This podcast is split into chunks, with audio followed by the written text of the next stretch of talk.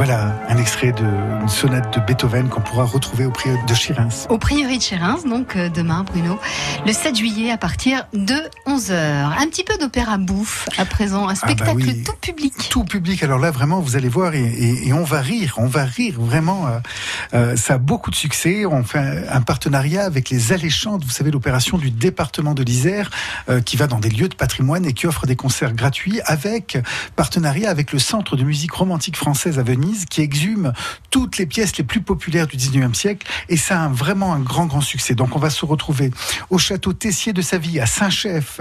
Ça, c'est jeudi 18 juillet à 20h30. On va se retrouver au musée Hébert à la Tronche le 19 juillet à 20h, à la halle de Saint-Martin de Clel, et ça, c'est le 20 juillet à 18h, et à Château Louis XI à la Côte Saint-André le 21 juillet à 18h. C'est gratuit. Ce sont des pièces de Lecoq et Barbier. C'est très, très drôle. C'est de l'opérette, en quelque sorte, pour des petites formes, pour deux acteurs et musiciens.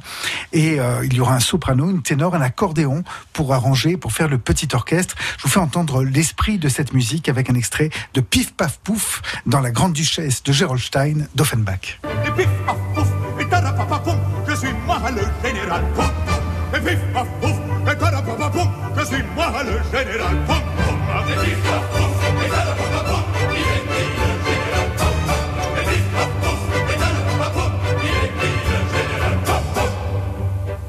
Salons après la guerre, je reparais et la plus belle